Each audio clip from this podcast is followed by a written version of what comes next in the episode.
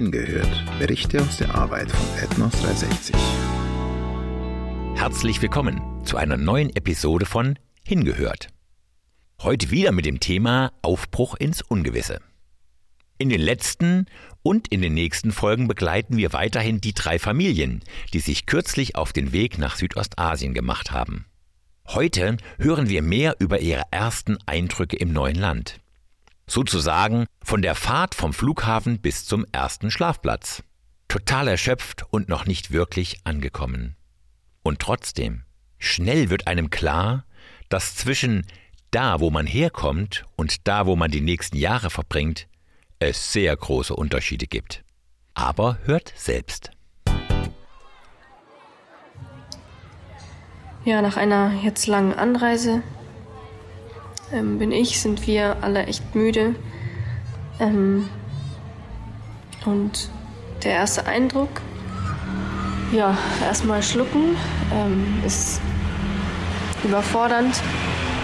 Ähm, nicht, weil das hier irgendwie alles schlecht ist oder es einem nicht gefällt, sondern ja, es ist einfach ähm, jetzt gerade im Moment hat man einfach so den krassen Unterschied vor Augen zwischen dem, von wo man kommt und ähm, ja, dem, wo man die nächsten Jahre verbringen wird, verbringen soll. Und ähm, ja, das ist irgendwie kopfmäßig ähm, sehr überfordernd. Und ähm, ja, damit muss man, glaube ich, erstmal ein bisschen klarkommen, das alles erstmal ein bisschen sacken lassen, die ersten Eindrücke, die ersten Momente hier. Ähm, ja, es ist ein kleiner Schock, muss man schon dazu sagen. Ähm, ja, und ich denke, wir gehen erstmal alles schlafen und ähm, ja, machen uns morgen nochmal ein Bild von dem Ganzen.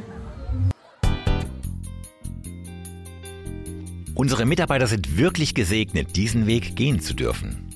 Wir können es kaum erwarten zu sehen, wie Gott sie in Südostasien gebrauchen wird. Sie mögen viel Gepäck haben, aber ihre Herzen sind leicht, denn sie wissen, dass sie Gottes Werkzeug sind, um anderen Menschen das Evangelium zu bringen. Nichtsdestotrotz hat auch jede Aufgabe im Reich Gottes seine Anfechtungen. Von Paulus lesen wir im 2. Korintherbrief, Kapitel 11, die Verse 26 bis 28.